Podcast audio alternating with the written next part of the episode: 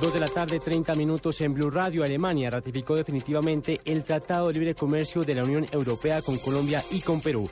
Las cámaras regional alemana respaldó mayoritariamente el texto del acuerdo comercial después de que la Cámara Baja lo hubiera ratificado el pasado 23 de marzo.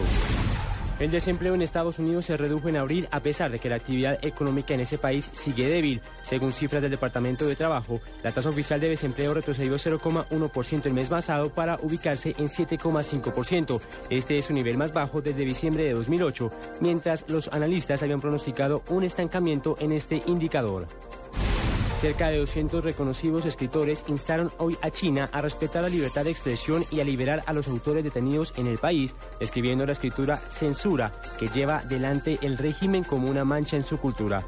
En una carta publicada hoy, Día Mundial de la Libertad de Prensa, los escritores celebraron el creciente reconocimiento de artistas chinos, destacando el Premio Nobel de Literatura de Mouyan en 2012.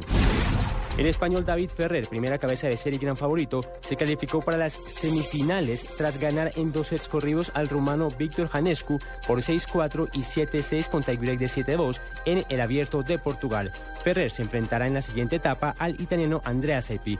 Dos de la tarde, 32 minutos, ya viene Blog Deportivo en Blue Radio.